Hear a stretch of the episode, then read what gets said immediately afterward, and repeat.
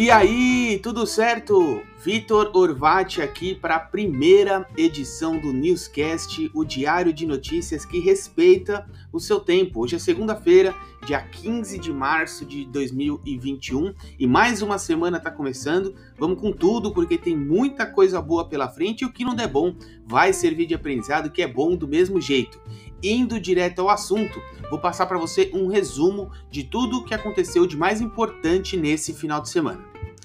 Falou verão! A última semana do verão deve ser marcada por altas temperaturas em todo o Brasil e os próximos dias devem ter aí as características típicas da região, que são muito sol, calor e pancadas de chuva ao longo do dia. Já nas regiões norte, centro-norte e centro-oeste, devem ter chuvas volumosas ao longo de toda a semana. Hoje a máxima deve chegar ali perto dos 31 graus e a mínima aos 24. Nas outras regiões, o clima prossegue quente e a temperatura vai se manter entre 24 e 31 graus. E hoje é dia do consumidor, então parabéns para você, parabéns para mim. E caso você não saiba, o Dia do Consumidor surgiu em 15 de março de 1962 pelo presidente dos Estados Unidos na época, John Kennedy, e ele fez um discurso que tinha como objetivo celebrar os direitos dos consumidores em todo o mundo.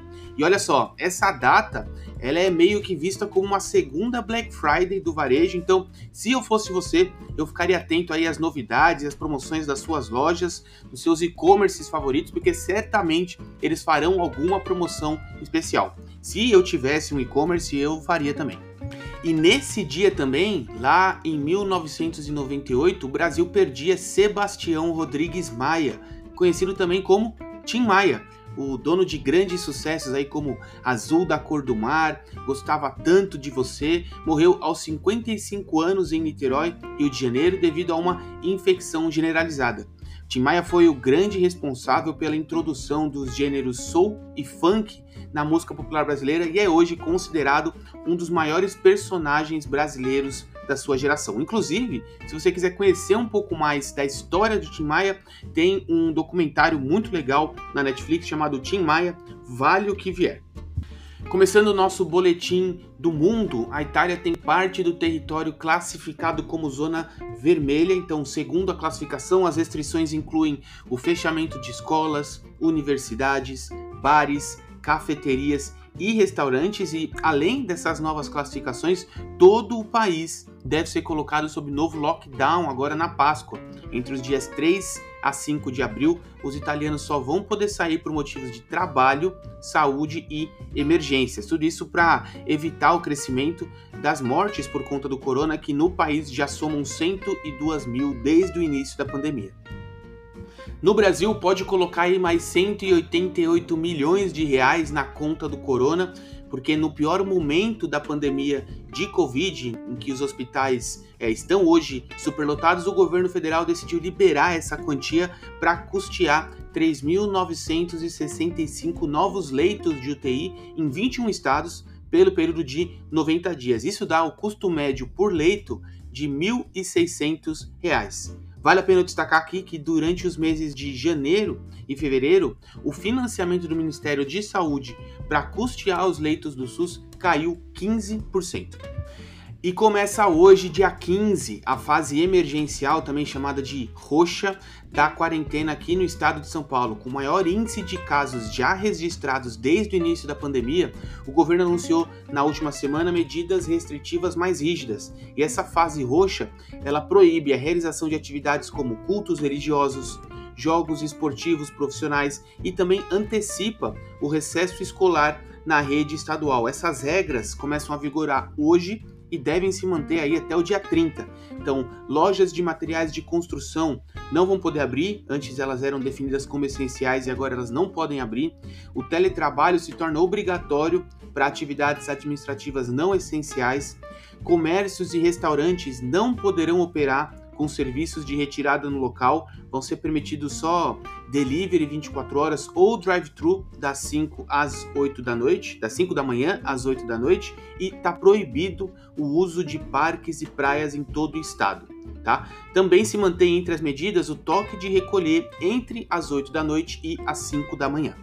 E olha só, um recado para você que está fazendo a sua parte no combate à pandemia. Se você se deparar com alguma situação que coloca é, todos nós em risco iminente, como aglomeração, atividade clandestina, festa e evento, não tenha medo de denunciar, tá? Você pode ligar lá na central de denúncia do estado, que é no 0800 771 3541 e a ligação é gratuita, ou enviar um e-mail para vigilância. o e-mail é secretarias@cvs.saude.sp.gov.br. final. Os números do Covid no Brasil, a gente passou aí de 44.435 casos registrados ontem e isso soma no total 11.483.370 casos e em mortes já somos 278.229. Falando sobre política, aquado pela disparada das mortes e pelo aquecimento do ambiente político, o presidente Jair Bolsonaro discutiu nesse domingo a troca do comando do Ministério da Saúde. Essa mudança na estratégia do governo no que diz respeito à pandemia é uma tentativa para que ele consiga se preparar politicamente para o eventual retorno do ex-presidente Lula ao jogo político.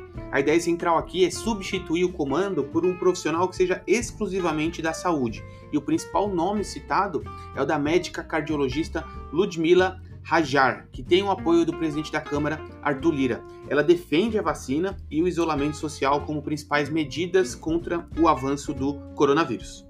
Mas em meio às especulações da troca, Pazuello disse que segue à frente da pasta e que o presidente não pediu que ele entregue o cargo. Caso a troca se confirme, o Brasil vai ter um total de quatro ministros da saúde em pouco mais de um ano de pandemia.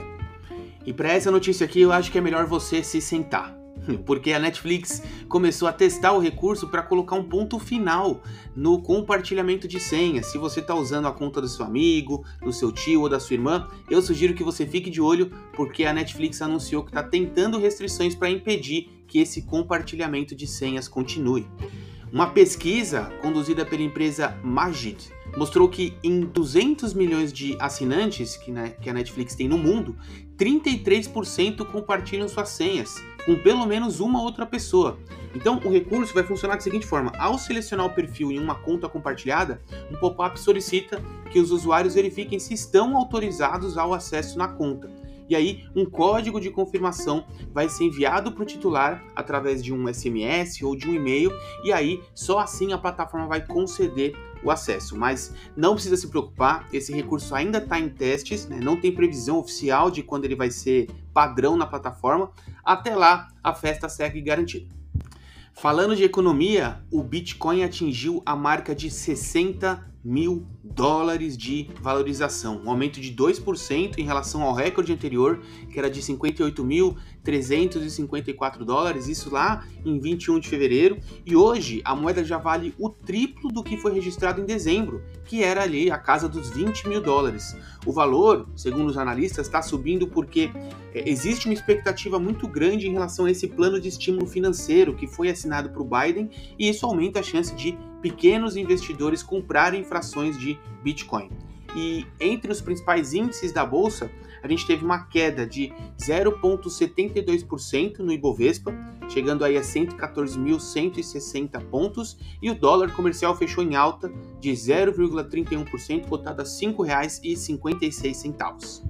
E olha só, as produções da Netflix podem ser a grande estrela do Oscar em 2021, para evitar um grande desastre na audiência, como aconteceu nas cerimônias do Emmy e do Globo de Ouro, o Oscar decidiu convidar para a festa as produções de plataformas de streaming. A academia é, removeu temporariamente um dos requisitos mais importantes que era exibir o conteúdo nos cinemas. A cerimônia deveria ter acontecido no final de fevereiro, mas foi adiada para 25 de abril pelos motivos de você já sabe, né?